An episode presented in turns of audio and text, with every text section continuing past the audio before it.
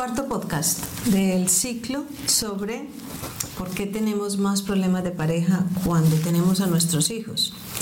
Y vamos a entrar en un tema muy útil que es cómo negociar cuando tenemos discrepancias en la crianza de los hijos. Interesante. Participa. Escribe tus comentarios. Bienvenidos y bienvenidas. No, todavía no quería darle la bienvenida a nadie. Tengo mucho frío, ¿cómo me la chaqueta? Mentira, mentiras. Flexi criando. Flexi criando. Flexi criando. Flexi criando. Podcast. Podcast. Podcast. Podcast. Flexi criando. Un programa de Flexi Crianza. Ideas útiles para estar mejor en familia. Hola, bienvenidas, bienvenidos a nuestro podcast Flexi Criando, el podcast de Flexi Crianza. El programa, eh, nuestro programa sobre educación en familia, educación de hijas e hijos, desde una perspectiva de la flexibilidad y el respeto justamente de un tema que vamos a tratar hoy en este podcast, de los estilos personales a la hora de educar a hijas e hijos. O de empezar podcast. O de empezar podcast, flexi. Respeto. Eso, ahí vamos. Está haciendo mucho frío. Este, este podcast lo grabamos en invierno y, y aquí en nuestro estudio está haciendo un frío tremendo, así que eh, finalmente nos venció y nos tuvimos que poner las chaquetas. Mi nombre es Sergio Montoya, para quienes todavía no nos conocen, soy psicólogo mm, y cofundador, co-creador de Flexi Crianza. Conmigo, Claro Espina. Con ella. Para quienes nos ven por, nos escuchan o nos ven por primera vez, eh, somos psicólogo y psicóloga con muchos años de experiencia. Eh, y también con muchos años de experiencia a nivel personal, somos pareja en una familia de los tuyos, los míos y los nuestros, con hijos en edades de 27, 26 y 14 añitos, el hijo que tenemos conjuntamente. Así que sabemos un montón del el tema de hoy, cómo negociar. Sí, al niño de 14. Las discrepancias. Dos psicólogos negociando discrepancias en la crianza de los hijos. Qué locura. Ha sido una locura, hay que arrancar por ahí. O sea, todo lo que vamos a decir aquí es, a veces nos sentamos a hablar y es como, de verdad vamos a decir estas cosas que son súper ideales cuando la realidad de la cotidianidad es otra. Y la respuesta es sí, hay que decirlo, pero como repetimos es, nosotros les damos ideas útiles para que ustedes las cojan, las mezclen con todo aquello que ya tienen, que ya hacen bien y puedan mejorar esa manera de hacerlo. Eh, generalmente los psicólogos y las psicólogas o los profesionales en estas áreas hablamos con verdades. Si se habla como de tienes que hacer esto y tienes que ser respetuoso y cuidadoso y cariñoso y no puedes gritar y no puedes hacer y tienes que estar de acuerdo en todo para que tus hijos sean felices. Sí, como muy categóricos y muy Sí. dogmáticos o muy imperativos. Muy imperativos y con cosas que muchas veces se salen de la realidad, ¿no? O sea, son cosas que dices, ¿de verdad crees que somos capaces de hacer eso en la vida cotidiana? Nuestro planteamiento es, hay buenas prácticas, como se dicen en, todas estas áreas, hay, hay como bases, hay mínimos, hay líneas rojas que tenemos que conocer. Y dentro de esos parámetros pues habrá más de una cosa, más de la otra, seremos mejores eh, ejerciendo en ciertas áreas o en, ciertas, eh, en ciertos momentos, pero también vamos a meter la, la pata en muchos momentos, hay que saber cómo sacarla, hay que saber cómo reparar, ya tenemos un podcast sobre reparación. Eh, y por eso nos ha gustado tanto hacer esto- estos podcasts, porque son muchas de las cosas que hay que hablar. Nos encanta que nos escuchen y puedas ir cogiendo esos elementos que sirven en tu vida y los que no, pues nada, se quedan para otras personas. Estamos en este ciclo de podcast acerca de qué relación hay entre cómo estás cohesionado o cohesionada tú con tu pareja, qué tanto amor hay entre ambos y qué cómo influye esto en la, eh, el ambiente familiar, en la educación de hijas e hijos. Y en ese sentido, tenemos este tema que yo creo que es que hay que partir de la base de que en la medida en que haya dos seres humanos que ya de por sí son seres distintos, la discrepancia va a estar servida. O sea, es inevitable que haya discrepancias. Posiblemente lo excepcional es que hayan dos personas, papá o mamá, o mamá, mamá, papá, papá, que digan, es que estamos de acuerdo en todo lo que queremos con respecto al tema de educación de hijas e hijos. Eh, eso sería lo absolutamente extraño. Pero Curiosamente, para mucha gente parece ser que eso es lo ideal. Entonces, Eso te iba a decir, porque cada que lees sobre el tema es como, ay, estar de acuerdo sobre el cómo se van a criar los hijos. Y yo sigo diciendo, ¿de verdad las personas que siguen escribiendo estas cosas tienen hijos? ¿O los han criado en pareja?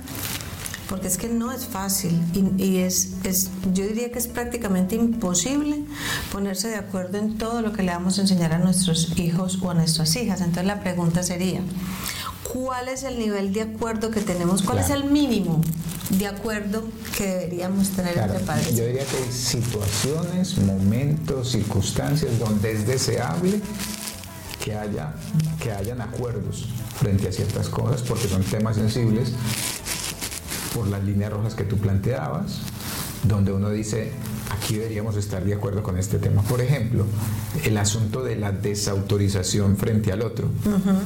Por ejemplo, Esa es básica Claro. para poder estar en desacuerdo en la crianza. Claro, ahí no estamos realmente ni siquiera contrastando dos estilos, simplemente que si yo eh, manejo un nivel de autoridad con hijas e hijos y doy eh, una instrucción, o incluso en un ambiente más estricto, doy una orden y el otro viene y la deshace, probablemente eso puede afectar la relación eh, que se tengan eh, tanto de la pareja, obviamente porque se desautorizan entre ellos, como puede ser un ambiente mm, contraproducente porque hijas e hijos que son muy listos, que son, se la pillan muy rápido, empiezan a decir con este sí estos temas, con este otros temas. eh, mm, camelémoslo o, persuadamos a mi mamá con esto porque es que si le decimos a mi papá, mi papá o, mi otra mamá no va, no va, no, no va a acceder. Entonces hay unos mínimos deseables donde probablemente, incluso lo voy a decir de esta manera, es inevitable tener un frente común, ¿sabes? Porque efectivamente eh, eh, va a ser beneficioso y casi que ese tema se cae de la lógica del sentido común, pero no el sentido común de este que decimos que es el menos común de los sentidos, sino del sentido común del cuidado, del sentido común de, de, por ejemplo, eh, si tu hija adolescente se va para una fiesta de noche, 嗯 el sentido común del autocuidado diría que es preferible que se venga acompañada que se venga sola. Y si ella nos plantea, eh, me puedo venir sola, casi con seguridad, tanto papá como mamá, decir, no, o te recogemos o te vienes con unas amigas acompañadas, o, o el chico, ¿sabes? O sea, hay unas cosas donde es relativamente fácil ponerse de acuerdo. Pero vamos a dar ejemplos de la desautorización, porque yo creo que, bueno, pa- para darles un ejemplo de cómo se puede manejar, porque muchas veces los hijos y las hijas hacen cosas como voy y le pregunto a uno. Y ese me dice que no, entonces como me dijo que no, voy y le pregunto a la otra, entonces esa otra persona dice que sí, entonces, ah, pero es que ella me, entonces enfrentan a la pareja. ¿Qué hacíamos nosotros? Lo primero es que le dejamos claro a, a nuestros hijos y nuestra hija que si habían tenido una respuesta de uno de los dos, no tenían por qué ir a preguntar otra vez, ya tenían una respuesta. Claro. Pero en el momento en que lo intentaron, sin que, porque muchas veces eso sucede sin que te des cuenta, o sea, no sabes que el otro ya le ha dicho que no y tú simplemente das tu opinión. Eh, cuando nos dábamos cuenta que eso había sucedido, es como, ven acá, uno, no lo debes hacer.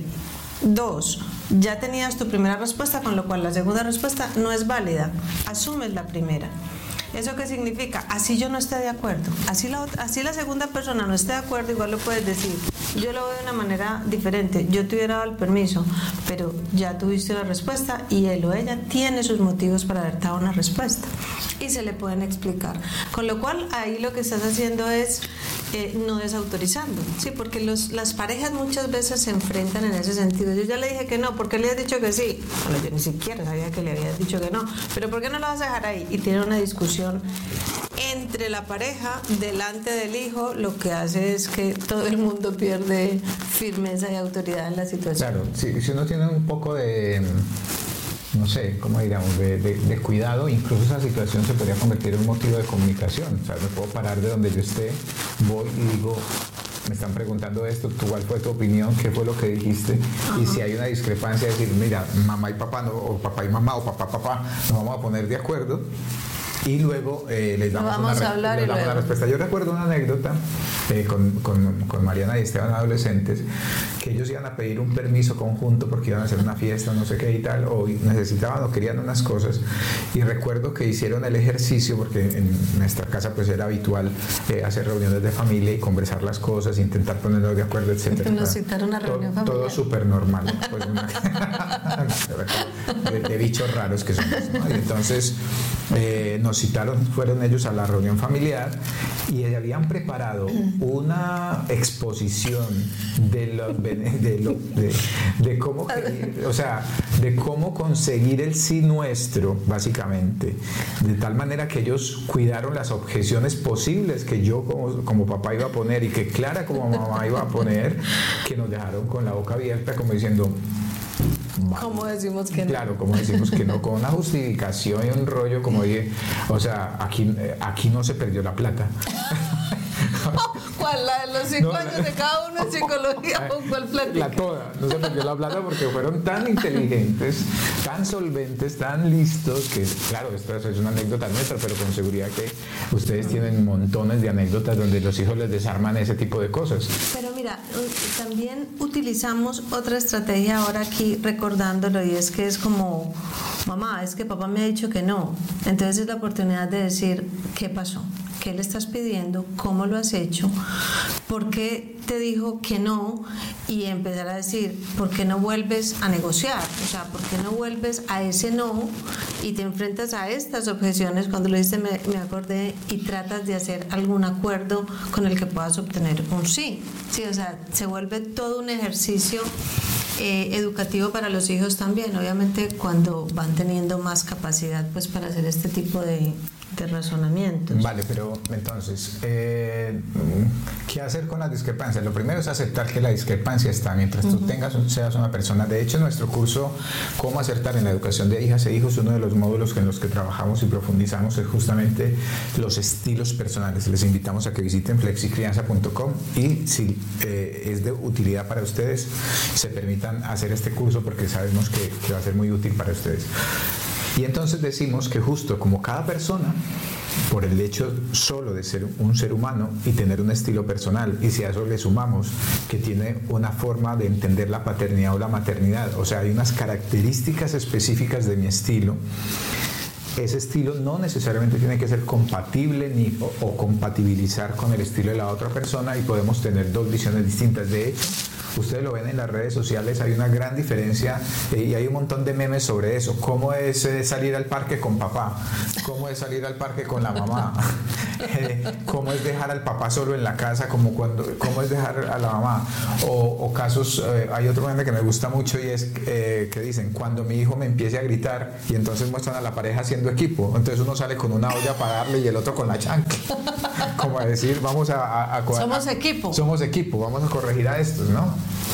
Somos, y concepto muy importante para este tema, somos equipo, equipo no somos rivales, no es una pelea entre tú y yo como educarlos, es que tenemos que hacer equipo en la diferencia. Eso es. Entonces, Para la la, la discrepancia va a estar, la diferencia va a estar. Cada uno puede tener y perfectamente su visión.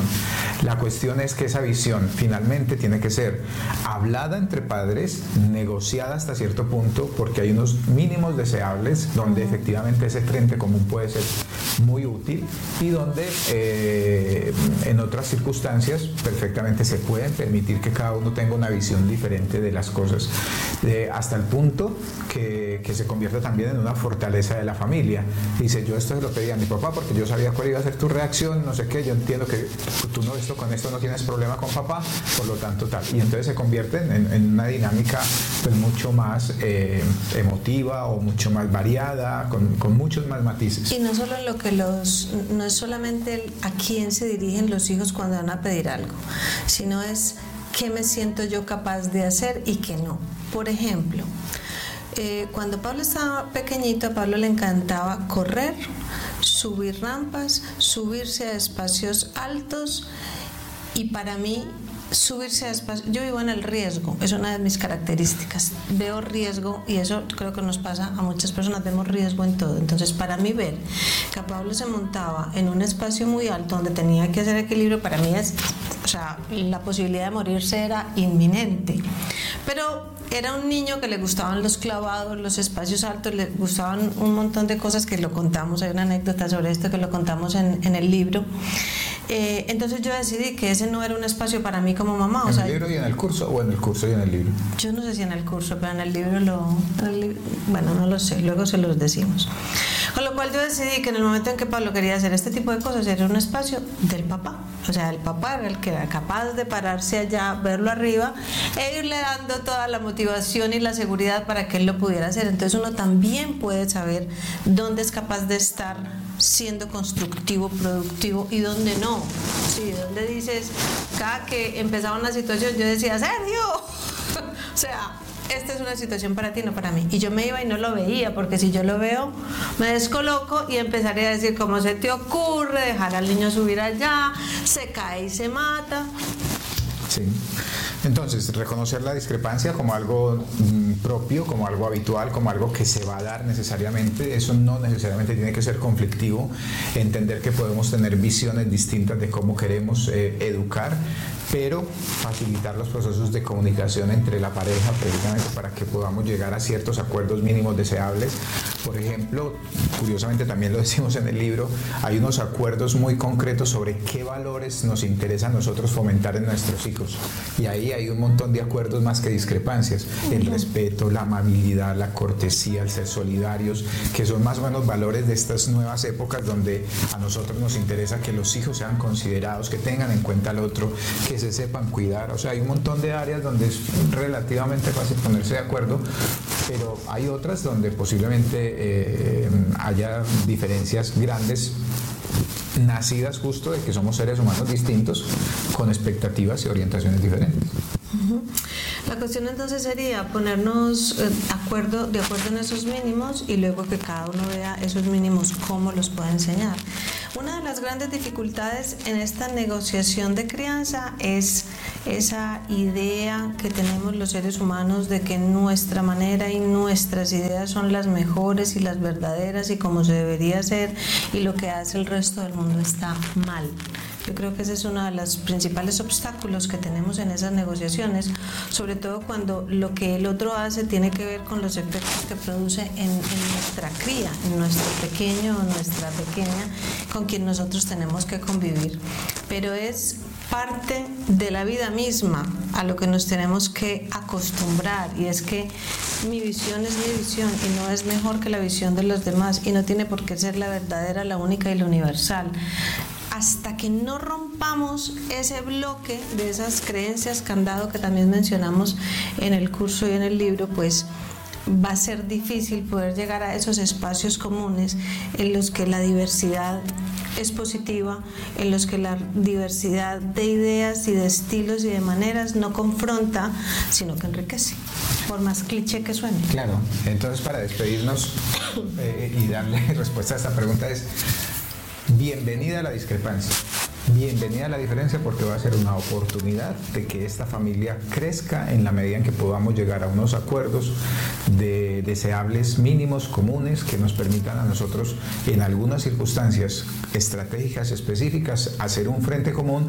sin negar la diferencia ni los estilos personales, sino por el contrario usándolos para que alimenten una solución conjunta que nos pueda venir bien a todos. Sé que suena muy bonito, en la práctica es más difícil porque aprender a comunicarse, respetar al otro, la diferencia, todo, pues es justamente uno de, muchos de los motivos de la realidad. Pero estos son uno de los, eh, de los horizontes de las expectativas que como familia podríamos tener que construir bien. Bueno, no te de nada, suscríbanse, compartan y nos vemos en los siguientes. Chao, chao. Flexi Criando. Flexi Criando. Flexi Criando. Flexi Criando. Podcast, podcast, podcast, podcast. Flexi Criando. Un programa de Flexi Crianza. Ideas útiles para estar mejor en familia.